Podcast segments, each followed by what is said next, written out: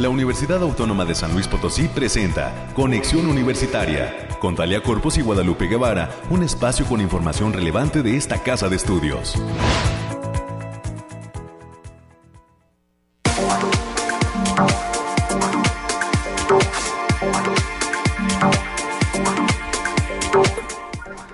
9 de la mañana en punto. Bienvenidas, bienvenidos a este espacio de conexión universitaria. Gracias a toda la gente que está en sintonía de Radio Universidad a través del 88.5 de FM, del 1190 de AM, en el 91.9 de FM en Matehuala. Y gracias a toda la gente que está en sintonía a través de www.uslp.mx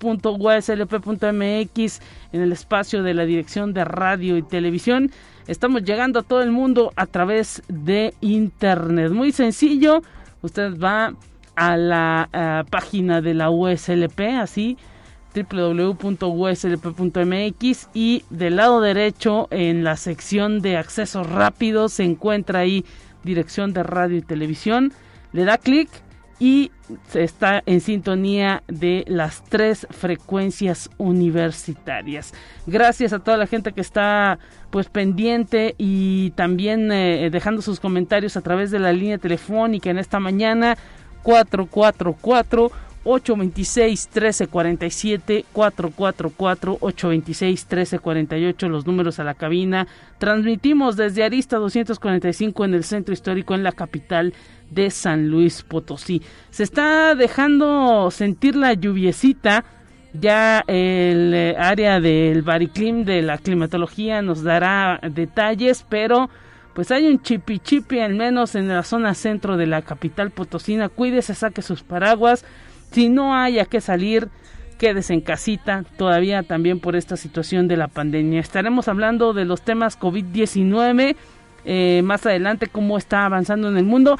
Y fíjense, ya desde hace dos años estamos con esta sección de COVID y no deja de salir la información respecto a qué es lo que pasa en otras latitudes con esta pandemia. No hay una alto total de los casos, así que pues esta nueva normalidad de utilización de cubrebocas, lavado de manos y sana distancia llegó para quedarse y hay que continuar con ese eh, asunto de tener la guardia arriba, con todo lo que tiene que ver con la sanidad para pues evitar enfermarnos. Y si ya nos enfermamos y salimos avantes, pues seguir con esa guardia en alto para no caer nuevamente en esta enfermedad. Vamos a estar hablando de los temas COVID y estaremos también detallando las noticias de la USLP. Hay mucha información, lo tendrá con nosotros en los próximos minutos mi compañera América Reyes.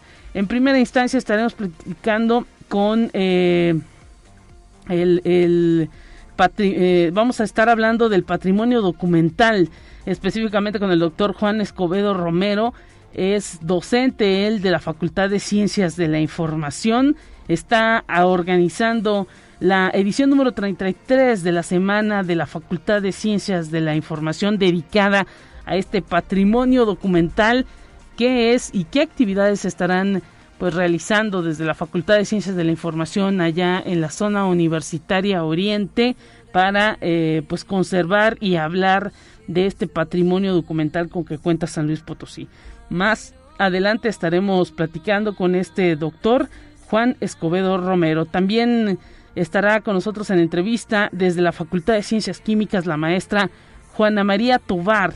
Nos hablará de los resultados que ha obtenido la Facultad de Ciencias Químicas en la primera etapa de la Olimpiada de Biología que está organizando esta entidad de la universidad y cómo se están preparando esos jóvenes de bachillerato allí en la USLP, en la Facultad de Ciencias Químicas, para afrontar esta segunda etapa de la Olimpiada de Biología. Tendremos los temas nacionales que pasan en otras entidades eh, y en otras instituciones de educación superior, los temas de ciencia y cerraremos este espacio platicando con uno de los realizadores de estos eh, eh, documentales, de estas películas que se van a exhibir como parte de la muestra de, de cortometrajes que tendrá el cuarto Festival de Cine de la Universidad. Estaremos platicando con el doctor Arturo Gutiérrez del Ángel. Él es coordinador del Laboratorio de Antropología Social del Colegio de San Luis y el Colegio de San Luis y este laboratorio es uno de los realizadores de un eh, eh, corto potosino. Está participando en la categoría documental dentro de este cuarto festival de cine de la USLP que estará mostrando cortometrajes de Potosinos el próximo 9 de octubre en el auditorio Rafael Nieto a las 5 de la tarde. Entonces, pues estaremos dando cuenta, tendremos la invitación y esto es lo que vamos a tener a lo largo de este espacio de conexión universitaria. Ya está listo el detalle del clima en esta mañana. Vamos con él.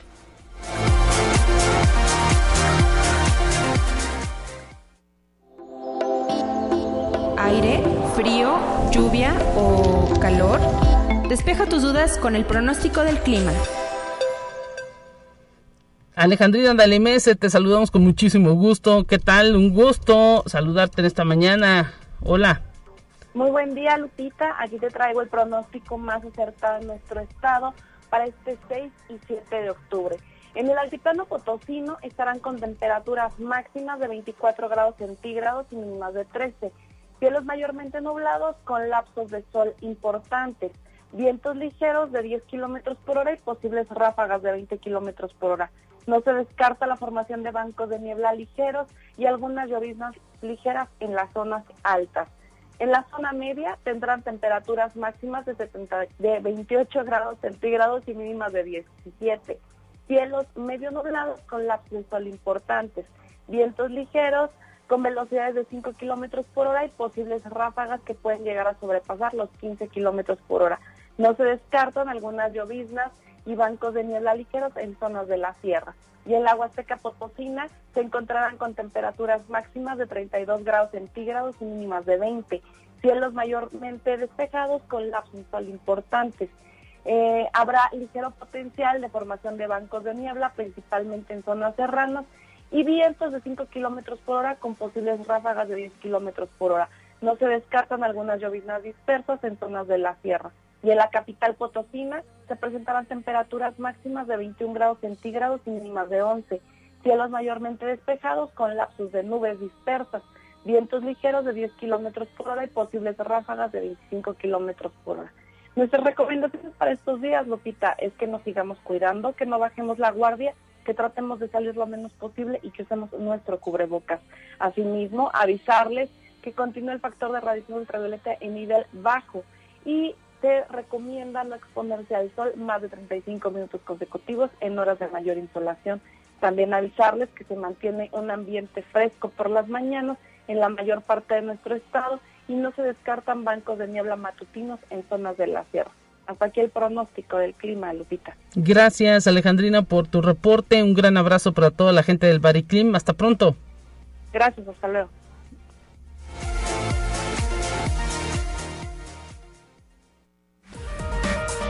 Noemí Vázquez Aldaña con lo más relevante del reporte COVID-19.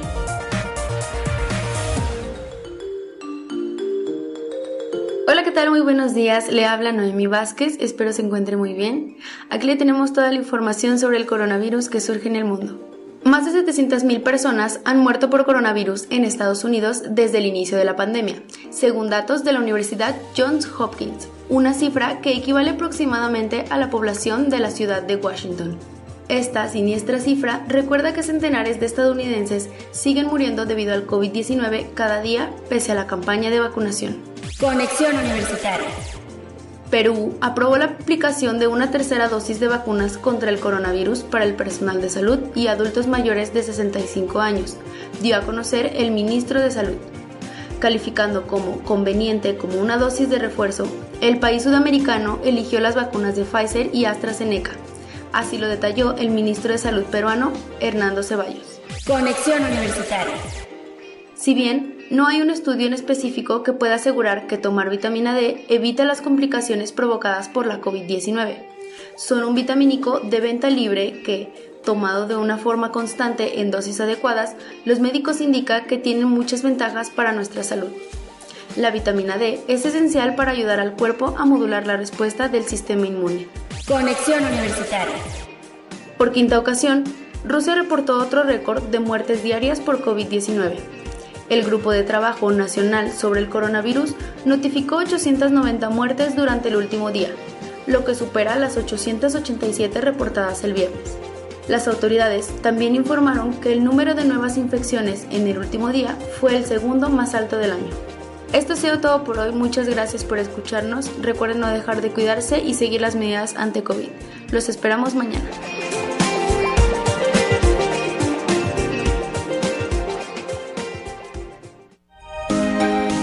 Escuche un resumen de Noticias Universitarias. América Reyes, te saludamos con gusto en este miércoles. ¿Cómo estás? Bienvenida buenos días, Lupita. Muy buenos y fríos y lluviosos días para todos los que nos escuchan a través de las diferentes frecuencias. También saludos a nuestros compañeros allá en el campus Matehuala y pues también hay mucha información aquí dentro de la institución. Y comentarte que el próximo viernes 15 de octubre la Facultad de Enfermería y Nutrición realizará la jornada académica multidisciplinaria del manejo del paciente neurocrítico. El director de la entidad, el maestro Luis Antonio Martínez Gurrión, informó que los accidentes cerebrovasculares son una de las principales cinco causas de muerte en México. De ahí la importancia de abordar estos temas a partir de jornadas académicas y la Universidad Autónoma de San Luis Potosí y la Unión de Asociaciones de Personal Académico, a través de la Comisión Mixta de Vigilancia, lanzaron la convocatoria de año sabático y de descarga académica conforme a los artículos 111 y 109. Tienen abierta la recepción de solicitudes a partir del próximo 18 de octubre y hasta el 2 de noviembre de 2021. Pueden consultar la convocatoria completa en la página http diagonal diagonal a.oaslp.mx diagonal sabático. Y la División de Vinculación de esta Casa de Estudios invita al curso virtual para servidores públicos, Ética y Servicio en la Función Pública, que se impartirá a través de la plataforma Zoom y está dirigido a todos los servidores públicos de cualquier nivel de gobierno municipal, estatal y federal. El inicio será el próximo 23 de noviembre del presente año. Para mayores informes, en el teléfono 4441 02 7200, la extensión 7125, o bien en el correo electrónico charo.uaslp.mx.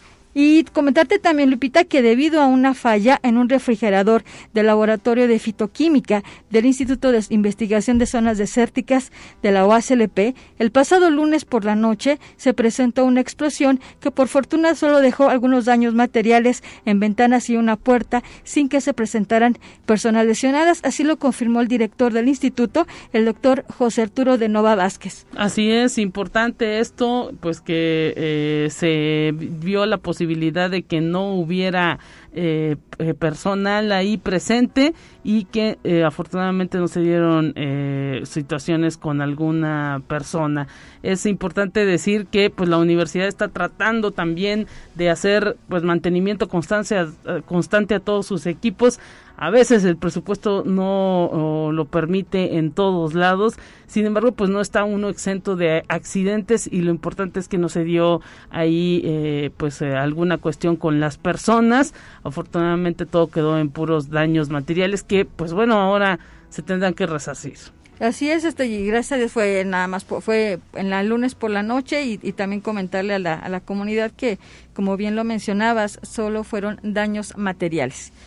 Bueno, seguimos con la información y Gerardo Rivera Müller, secretario general del Sindicato Administrativo de esta Casa de Estudios, presentó su, segunda, su segundo informe anual de actividades el pasado fin de semana en las instalaciones del Centro Cultural Universitario Bicentenario, con todas las medidas sanitarias. El líder sindical destacó las gestiones administrativas de salud y de apoyo a la, a la comunidad universitaria como parte de su labor sindical. Durante este evento se entregaron también reconocimientos por a un gran número de personal adscrito a este organismo y el Centro de Información en Ciencias Sociales y Administrativas, el CICSA, del Sistema de Bibliotecas de la OASLP, que está ubicado en la zona universitaria Centro, está a punto de concluir la muestra Motivos Mexicanos del artista Virginia Guadalupe Moreno Castillo. Ella es exalumna del Departamento de Arte y Cultura, adscrito a la División de Difusión Cultural de la OASLP, en este recinto para que sea apreciada por visitantes que cumplan con todas las medidas sanitarias.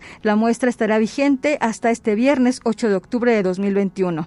Y dentro de las actividades por la cuarta Semana Nacional de las Ciencias Sociales, la Facultad de Ciencias Sociales y Humanidades de la UASLP, este día en punto de las 10 de la mañana, en unos minutos más, se presenta la conferencia Trabajo Agrícola y Manejo de Basura, Importancia del Conocimiento y Saberes Tradicionales, que será impartida por el doctor Leonardo Márquez Mireles. El mediodía tendrá lugar un conversatorio denominado Cambios Políticos en México y su relación con los jóvenes, donde estará como moderador Gustavo Aviña. Pueden seguir las transmisiones a partir a, través del Facebook de la de la facultad, que es arroba Ciencias Sociales y Humanidades UASLP.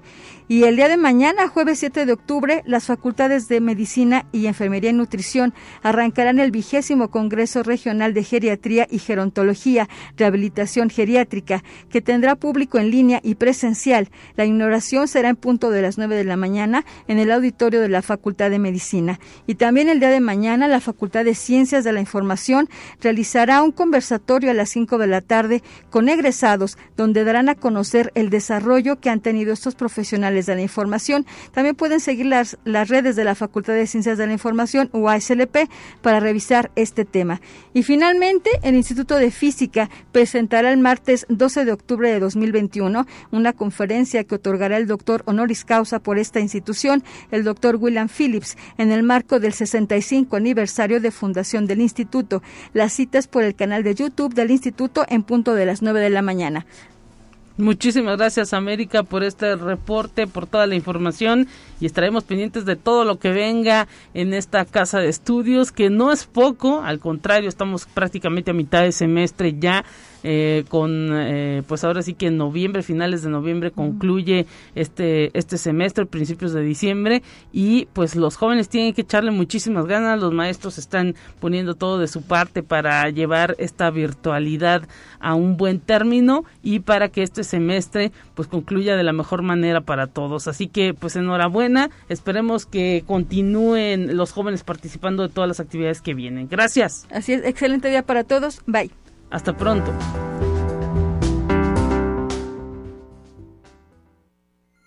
Te presentamos la entrevista del día.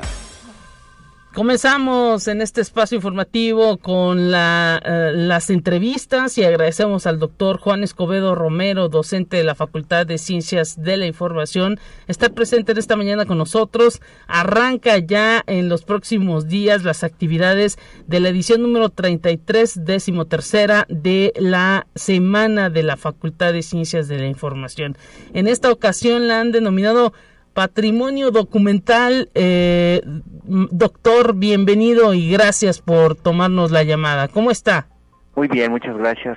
Gracias a ustedes la invitación a este espacio para promover eh, este evento académico que es el más importante de la facultad desde hace ya eh, muchos años. En esta ocasión, como bien dice, eh, lo hemos dedicado a al, patrimonio documental, ¿verdad? Un, concepto que desde la eh, ciencias de la información es importantísimo, es, es, desde otras perspectivas un enfoque eh, que es eh, muy muy importante porque da la dada la importancia de que pues las sociedades tienen registros para todo y de todo tipo, ¿verdad? En, ese sentido, eh, todo el esfuerzo del comité organizador, eh, eh, desde la dirección hasta los profesores de tiempo completo, pues nos hemos dedicado a la organización de un evento en el que se destaque la importancia del patrimonio documental de las sociedades. En, esta ocasión, el lema de, de, esta, de esta semana dice, eh, habla sobre la importancia de este patrimonio y, que a su vez registrado y organizado y puesto al servicio de la sociedad, pues trae grandes beneficios eh, eh, en el momento, es decir, en la contemporaneidad, en la actualidad, pero también desde el pasado. Entonces, la idea es de eh, destacar este enfoque y destacar la importancia que tienen los documentos, obviamente bien organizados y puestos al servicio de la sociedad, y esa es una de las principales labores y actividades que hace el profesional de las ciencias de la información. Y doctor Juan Escobedo Romero, ¿con qué comienzan? ¿Cuándo se va a llevar a cabo la inauguración? ¿Qué especialistas estarán escuchando? Imagino que en esta ocasión, pues eh, también las actividades de esta semana serán híbridas. Eh, por eh, videoconferencias, talleres en línea o cómo estarán organizando todo esto? Sí, mire, la semana es del 11 al 15 de octubre y arrancamos el, el lunes 11 con la inauguración a cargo del, del señor rector de la universidad. Posteriormente tendremos eh, este mismo lunes 11, tenemos preparadas dos conferencias por parte de el, eh, director de la Biblioteca Nacional, el doctor Felipe Filiberto Martínez, y una conferencia por parte del presidente del Colegio de San Luis. Y los siguientes días 12, 13, 14 y 15 sigue la misma dinámica con conferencias de personalidades eh, importantes, eh, con colegas de, universidades extranjeras como de la Universidad de La Salle de Colombia y compañeros de la, de la Universidad Nacional Autónoma de México, así como del Estado de México, conferencias que van enfocadas hacia la protección difusión, organización del patrimonio eh, documental. Obviamente, eh, como usted bien ha dicho, eh, estas conferencias, dadas las condiciones actuales, serán en línea, mm, vía Zoom, pero también tendremos actividades presenciales que serán las menos, de acuerdo a, los, las disposiciones, serán los talleres, los que se organicen, talleres a los que asistirán los alumnos y a los que pueden asistir todos los interesados de la comunidad universitaria o de aquí de la de la ciudad de San Luis Potosí o de las zonas cercanas a la ciudad. Eh, si están interesados, eh, la información está en la página web de la facultad y eh, en total son 12 mm, eventos, 12 conferencias y 11 talleres. Son eh, cinco presenciales, perdón, tres presenciales y em, eh, el resto serán eh, virtuales. ¿verdad? Y además tenemos como a manera de complemento actividades culturales organizadas por la Consejería de Alumnos de esta facultad. Tendremos también la participación de los dos cuerpos académicos de esta facultad. esto será el día 13 y 14 y eh, también tenemos un conversatorio por parte de egresados eh, y profesores de esta facultad. Interesante todo lo que nos detalla, maestro. Hubo participación, imagino, pues de estudiantes para poder definir todo este calendario de actividades. Sí, desde luego, le comento, una parte de las actividades eh, las organiza, las actividades culturales las organiza la Consejería de Alumnos y por supuesto que los alumnos son involucrados eh, como parte fundamental de esta semana, porque ese es el espíritu de esta, de esta semana, está principalmente dedicada para los alumnos, para su formación y para nuestros egresados obviamente también, y también, por supuesto, para eh, el público general. Y claro, eh, este evento pues es, es, un, es el resultado de, la colaboración de todos los integrantes de esta comunidad de, profesores, de, la, de, profesores, alumnos, eh, administrativos de esta, de esta facultad. Así es, están, pues digámoslo así, de manteles largos ahí en la Facultad de Ciencias de la Información, porque también en este tiempo pues es un aniversario más de eh, trabajo de toda la comunidad en cuanto a formación de especialistas en temas de gestión de la información y gestión de los archivos. Sí, desde luego. Eh, pues bueno, esta, esta escuela tiene ya una, una tradición eh, larga, una trayectoria larga y que va más allá de de que tiene impacto nacionalmente, vamos allá de lo local, sino tiene un impacto a nivel nacional, es una de las escuelas eh, con mayor reconocimiento y, tenemos egresados eh, que están eh, incorporados en instituciones de, de la República. ¿no? Entonces, eso destaca la, la importancia de la, escuela a través del tiempo. Y pues bueno, también este, este evento pues es, como bien dice usted, es, para celebrar eh, todo el, avance que ha tenido en los últimos años esta, esta facultad y el, el éxito que ha tenido en la formación de personal especializado en la organización de documentos, en su difusión, en su organización, en su aprovechamiento, ¿verdad? Eh, a través de, estos tiempos. Eh, llámese archivos, llámese bibliotecas, centros de información, centros de documentación, incluso algunos centros de tipo cultural que tienen bibliotecas, archivos y, eh, y otro tipo de documentos ahí a disposición, mapotecas, fototecas, hemerotecas o, o centros que tienen una diversidad documental que pues requieren de un profesional que haga las labores de clasificar, de registrar, clasificar y poner a la disposición de la gente, de los especialistas, de los estudiantes, de, de los eh, investigadores, pues toda esa información que les servirá pues para hacer distintas labores, para tomar decisiones, para preparar clases, hacer tareas escolares, o simplemente para tener un, conocimiento de la cultura, del ámbito, de la historia, de, de los lugares. Entonces, que luego,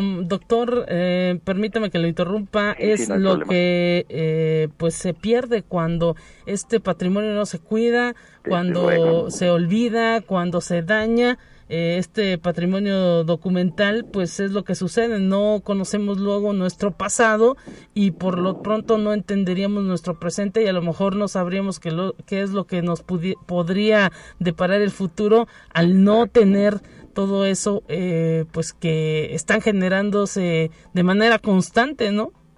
Claro, sí, nuevos formatos vienen, nuevos eh, formatos antiguos ahí están presentes, los se pueden ver eh, eh, y claro, eh, tan grave es la pérdida de, de un documento como tan tan negativo es que un documento no esté organizado. Claro. Porque es igual a que esté perdido o registrado, ¿verdad? Es igual a que esté perdido porque no se sabe de él. Entonces, por eso es bien importante y por eso en esta ocasión, en el lema de la semana, hemos querido destacar estas tres labores de registrar, de organizar y de poner al servicio. Es decir, si no se registra, si no se organiza y si no se pone al servicio ese documento, pues no tendrá el impacto, no tendrá su lugar y pues jamás sería conocido, ¿verdad? Entonces, este, es una de las labores importantes del perfil del profesional de las ciencias de la información y eh, por eso es que este año este esfuerzo pues está dedicado a destacar eh, eh, este enfoque esta esta esta parte de nuestra disciplina que dicho sea de paso tiene una relación directa digamos cruza por todas las disciplinas esta esta importancia de los documentos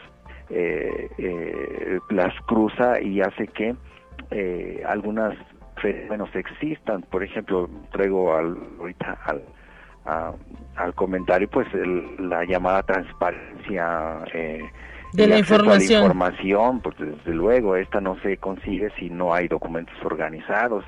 Claro. O que le digo, eh, la elaboración de un programa universitario, obviamente se basa en, en, un, un, grupo de documentos base para la formación de los alumnos y estos si estos documentos no se tienen, pues no se podría cumplir bien esa formación de los profesionales. O qué le digo si se trata del fomento cultural de tradiciones supongamos locales mm, por mencionarle alguna la procesión del silencio ¿verdad? Donde hay toda una, hay, hay información de esta... En todas las áreas es prácticamente importante este tipo de eh, cuestiones documentales. Mm, doctor Juan Escobedo Romero, le queremos agradecer su participación en este espacio. Nos tenemos que ir a una pausa y pues eh, estaremos pendientes de las actividades que se generen ahí en, en la Facultad de Ciencias de la Información. Un abrazo. Igualmente, agradezco a ustedes la invitación. Nos vamos a la pausa corriendo, enseguida volvemos con más.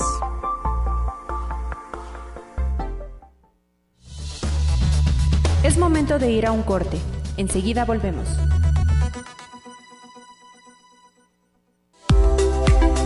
Continuamos en conexión.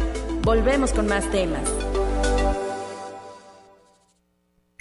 Te presentamos la entrevista del día.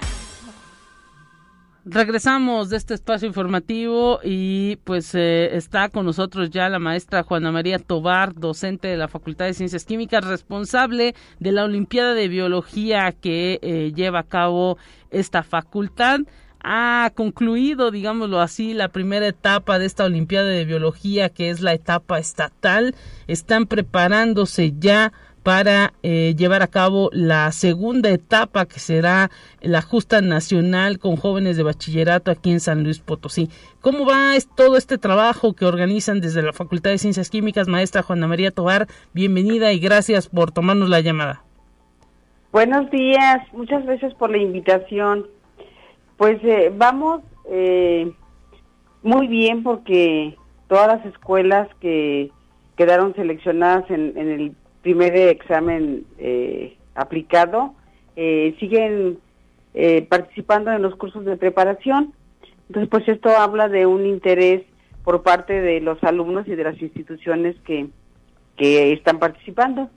Eh, ¿Cuántas escuelas, eh, de cuántas escuelas estamos hablando y básicamente cuál fue el grueso de la participación en esta primera etapa? Si bien hay que decirlo, no todo mundo resultó seleccionado, resulta positivo que pues haya una buena cantidad de jóvenes ahí en torno a la biología interesados en esta área de la educación para que pues en un futuro, ¿no? resulten eh, alumnos de la universidad interesados en los temas de la biología y de la química, ¿por qué no?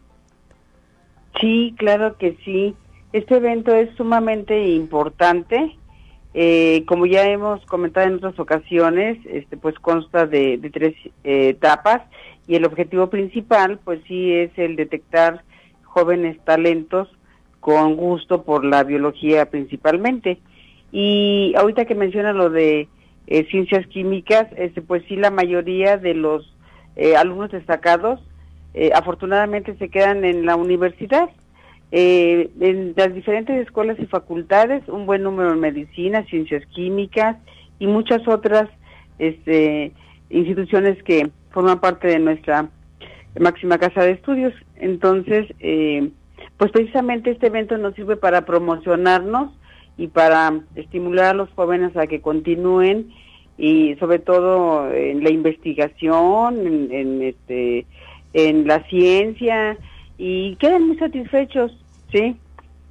Así es, ¿cuánta gente, eh, cuántas escuelas, cuántos estudiantes de bachillerato participaron en esta primera etapa y cuántos se están preparando para la segunda? Bueno, eh, se inscribieron eh, 33 escuelas, eh, fueron 79% públicas y 21% este, por ciento privadas. Eh, de esas eh, cantidad de participantes, el 71% fueron mujeres y el 29% sí, las mujeres siempre se han destacado en estas participaciones, el 29% en esta ocasión fueron hombres. Entonces, de las de ahí se seleccionaron los 25 promedios más altos y de esos promedios este más altos pues siguen todos este, participando y mostrando el mismo interés en continuar. Entonces ahorita vamos sobre la segunda semana de, cursos de preparación de forma virtual. Esperamos para este fin de mes eh, tener ya los seis alumnos que representarán a nuestro estado en la trigésima tercera eh, eh, Olimpiada de no trigésima primera este, Olimpiada Nacional de Biología. Wow que es la segunda etapa. Este, entonces, para fin de mes ya debemos de tener quiénes van a representarnos. Este, en la, eh, en el ciclo que acabamos de cerrar, que fue la 2020, eh, este año 2021, eh, pues obtuvimos eh, una medalla de, de, plata y estuvo a nada el alumno, este, que se llama eh, Juan Pablo Daniel López Mendiola del ¿Sí? Cobach 28.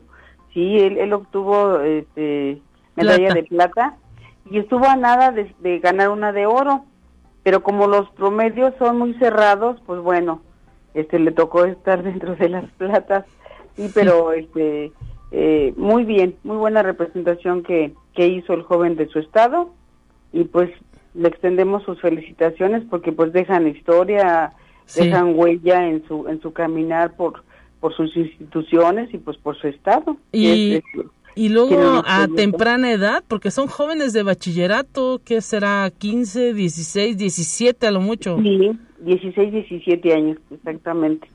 Sí, muy jóvenes obteniendo, midiéndose en estas justas que pues también representa quizá nerviosismo y también mucho esfuerzo de estudio. Ahora quizá el doble maestra Juana María Tobar porque pues nos dice todas las clases, toda la orientación que ustedes les están dando de manera adicional al curso de su bachillerato, pues está haciendo en línea.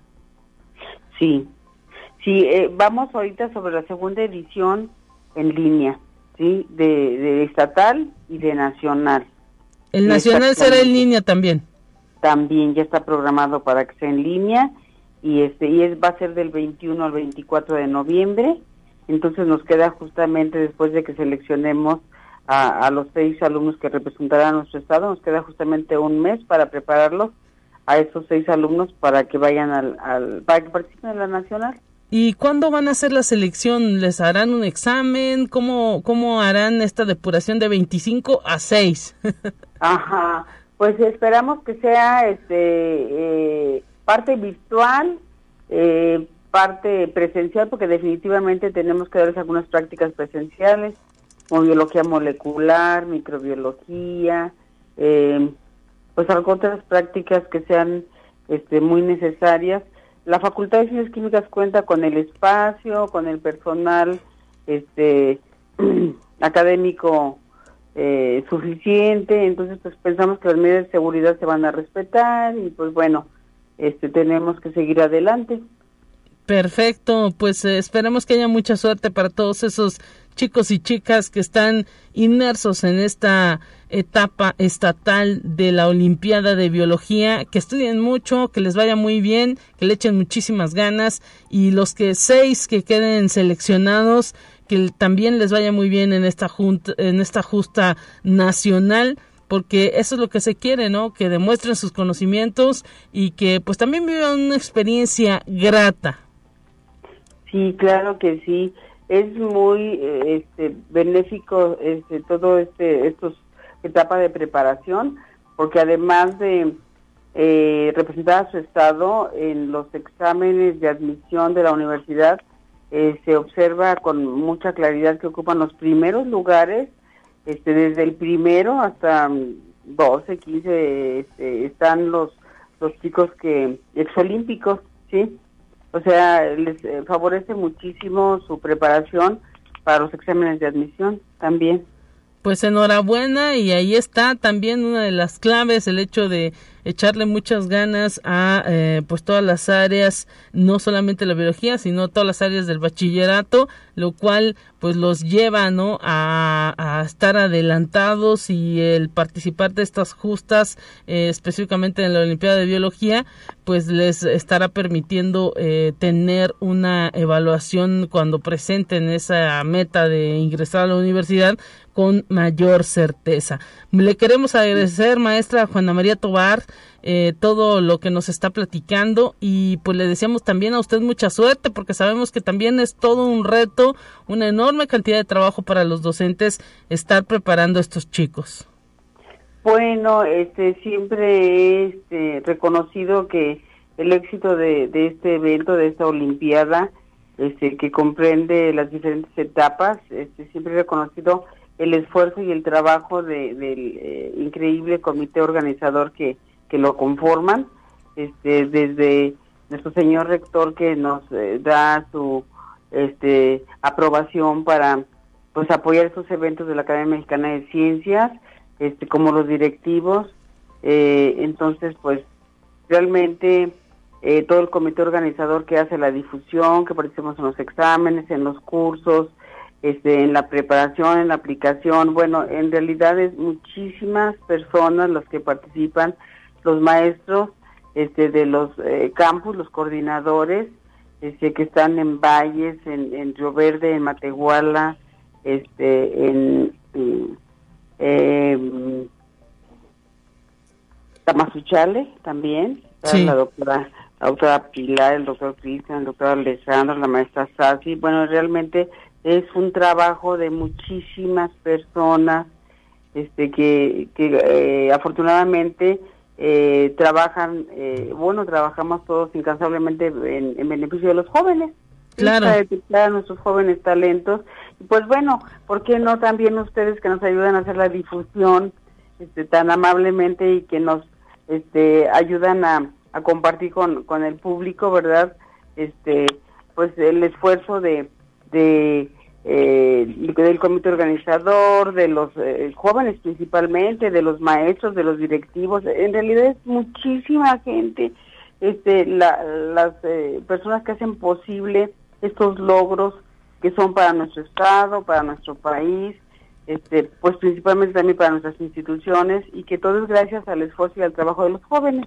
Claro, claro, y de los padres de familia también. Le queremos agradecer, maestra Juana María Tobar, eh, pues su participación y pues que sigan los éxitos en este camino a la Olimpiada de Biología. Un gran abrazo. Igualmente, muchísimas gracias. Nos vamos a escuchar la información nacional, ya está lista para usted.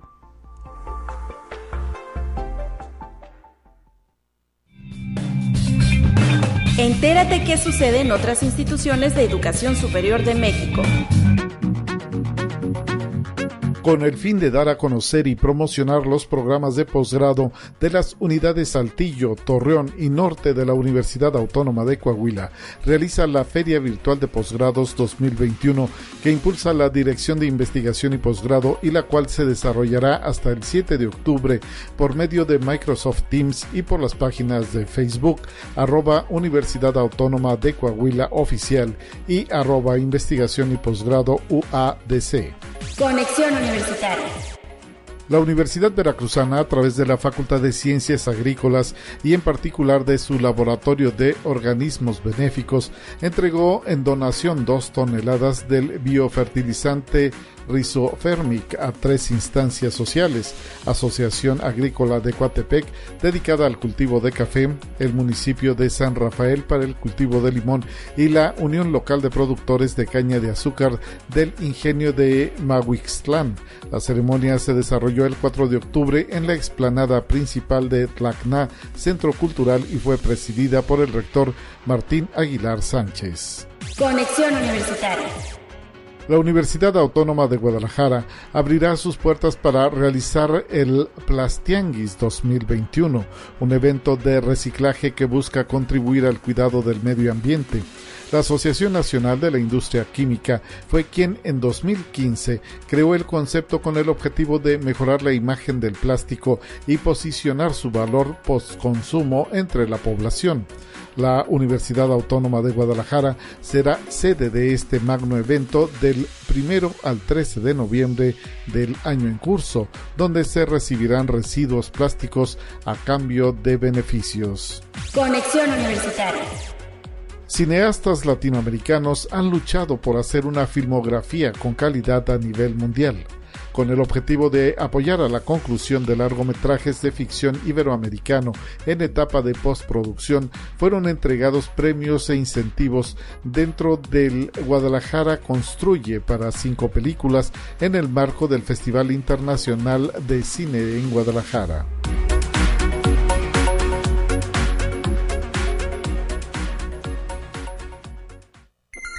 Te presentamos la entrevista del día. Estamos ya para cerrar en el espacio de conexión universitaria y queremos agradecer, queremos agradecer al doctor Arturo Gutiérrez del Ángel, que está con nosotros en esta mañana para platicar. Él es coordinador del Laboratorio de Antropología Social del Colegio de San Luis y este laboratorio realizó un cortometraje que estará participando en el cuarto Festival de Cine organizado por la Universidad Autónoma de San Luis Potosí. Doctor Arturo Gutiérrez, platíquenos cómo surgió la idea de participar en este cuarto Festival de Cine y pues bueno, ¿qué sintieron cuando ya se les detalló que el cortometraje estará participando de esta muestra de cortometrajes potosinos que tiene programado para el 9 de octubre la Universidad Autónoma. Bienvenido y lo escuchamos. Eh, sí, buenos días. Muchas gracias por la invitación, muchas gracias por eh, la entrevista también, por dar difusión a este importante evento de cine que hay en, San Luis y de los productores que estamos ahí. Bueno, eh, pues esta iniciativa comienza con, más que nada, con, con el laboratorio de antropología eh, visual, no es social, es visual, eh, donde hemos realizado una serie de proyectos como documentales, exposiciones fotográficas y así. Entonces, la idea es la relación entre antropología, etnografía y los medios visuales, como es fotografía, como es eh, video, como es eh, cine, eh, como son las mismas redes. entonces, el proyecto surge a partir de una preocupación que teníamos con diferentes estudiantes, entre ellos los que ahora ya son doctores Ramón Moreno y Miguel Ortiz, eh, posteriormente se, eh, se agrega eh, la doctora Paola Garnica y la preocupación que teníamos en este entonces era el deterioro que había sobre los barrios, sobre los barrios históricos de San Luis Potosí. entonces nosotros veíamos la vida cotidiana de, estos espacios, pero también una vida social muy intensa, muy rica, eh, eh, pero también veíamos el deterioro físico que había y, eh, digamos, todas las rupturas históricas que alrededor de estos espacios también ha habido, ¿no? se nos ocurrió hacer entonces un proyecto sobre los espacios urbanos y la relación de estos espacios con la misma sociedad eh, con la misma sociedad potosina. Nos dimos cuenta que, eh, eh, que hay una historia un poco turbia sobre los barrios en el sentido de la percepción. ¿sí? hay mucha gente en San Luis que no conoce los barrios porque consideran que son peligrosos, que, son, que pueden ser asaltados, que son sucios, que huelen mal. Es decir, es una historia oscura que nos parece que proviene de una eh, pues de la negociación de grandes empresas constructoras, ¿no? Eh, pero bueno, eh, un poco refleja eso el documental. Entonces, a partir de esta preocupación fue que a lo largo de algunos años estuvimos trabajando con estos, en este seminario, en este proyecto, y pudimos sacar algunas tesis, algunos artículos, algunos congresos, y este documental, y está a punto de salir también un libro que recoge las diferentes experiencias de los que trabajamos en este proyecto. ¿sí? A grandes rasgos es, es, es esto, ¿sí? Y nos parece que es eh, la primera vez que se refleja de esta manera eh, tan integral y global eh, la vida de los barrios, ¿sí? Eh, será transmitido este documental en el próximo 9 de octubre en el auditorio Rafael Nieto a partir de las 5 de la tarde en esta muestra de cortometrajes potosinos. ¿Qué les representa para ustedes este foro que cada vez va, pues digámoslo así, con mayor auge dentro de eh, lo que es eh, la cuestión visual aquí en San Luis Potosí y pues qué planes también hay para este corto, eh, además de participar en este cuarto Festival de Cine Universitario. Bueno, para nosotros es muy importante que se haya seleccionado este corto, eh, que no es tan corto, digámoslo, pero eh, es muy importante porque nos interesa el vínculo de los productos que tiene que genera el Colegio de San Luis con la sociedad civil.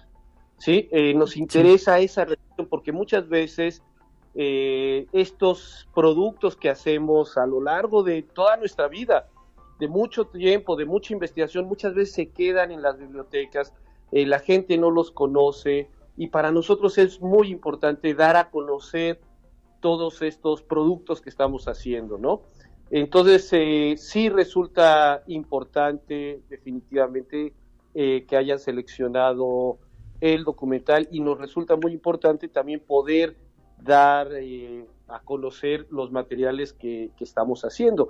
Y bueno, fortalecer también este espacio que nos parece un espacio maravilloso, debería ser cada vez más importante, debería ser cada vez más participativo, debería ser cada vez más inclusivo en la, en la, en la medida de que los jóvenes eh, van eh, pues adquiriendo herramientas para crear también eh, su visión que tienen sobre, sobre la misma ciudad, sobre el mismo eh, ambiente. Entonces, eh, participar con cineastas, con productores, sí. nos parece bien, bien interesante. Sí, no, me imagino que fue toda una experiencia. ¿Cuánto dura el corto? Y pues invítenos a verlo este próximo 9 de octubre en esta eh, pues muestra del cuarto Festival de Cine Universitario en la categoría documental estará presente. Exactamente, es en la categoría de documental y eh, pues están todos realmente invitados a participar en este en este evento. Esperamos contar con muchas personas personas con las cuales estaremos dialogando y nos gustaría mucho poder, eh, pues poder eh, entablar una discusión sobre la percepción que tienen las personas sobre, sobre, eh, sobre los barrios, ¿verdad?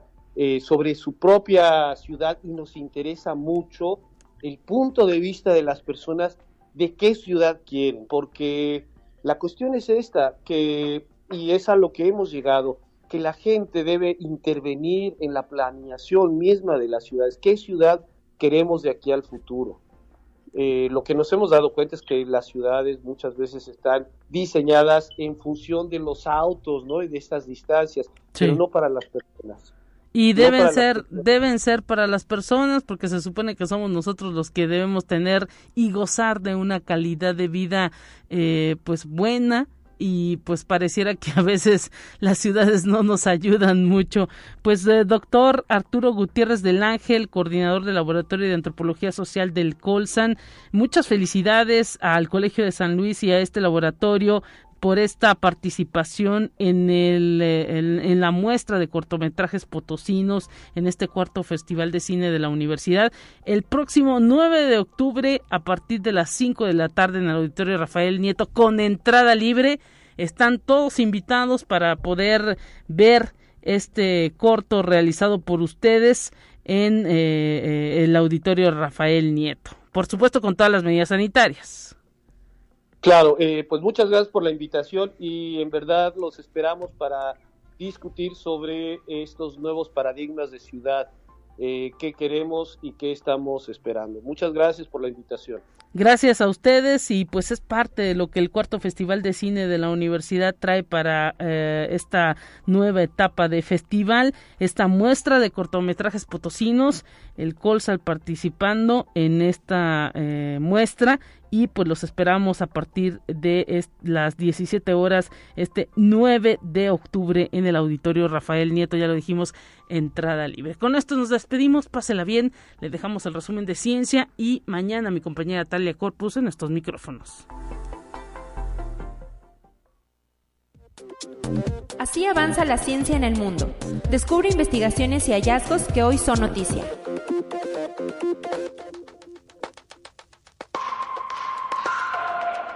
La fortuna de Mark Zuckerberg, el CEO de Facebook, enfrenta una pérdida de aproximadamente 5.900 millones de dólares entre el desplome de los mercados de Wall Street. Esto es adicional a los casi 7.000 millones de dólares de acuerdo con las cifras de Forbes. Esta pérdida millonaria ha provocado que Zuckerberg se coloque ahora en el sexto puesto de las personas más ricas del mundo. Conexión Universitaria Expertos advierten que en la serie coreana El juego del calamar, la cual se transmite en algunas plataformas, se mantiene una advertencia sobre el que algunas escenas causan efectos estroboscópicos que se refiere a que se prenden y apagan las luces e iluminan objetos a través de destellos periódicos y rápidos, lo cual puede provocar ataques de epilepsia en espectadores sensibles. Conexión Universitaria el último laboratorio de Alfred Nobel sigue vivo en Karlskoga, una ciudad del centro de Suecia, donde se localiza tiro de piedra una enorme fábrica de explosivos que sigue retumbando todavía hoy por el mundo. Allí fabrican con orgullo desde 1898 la Nobel Krut, la pólvora de Nobel, con el estruendo de pruebas de obuses de fondo marcando el ritmo del día legado del creador de los premios Nobel. Conexión Universitaria. Unos 572 mil litros de petróleo llegaron al mar de Huntington Beach, provocando la muerte de fauna y amenaza de humedales. Autoridades abrieron una investigación para saber qué generó la ruptura del oleoducto. La mancha de petróleo se originó por la ruptura de un oleoducto conectado a una plataforma marítima conocida como Eli en California, Estados Unidos.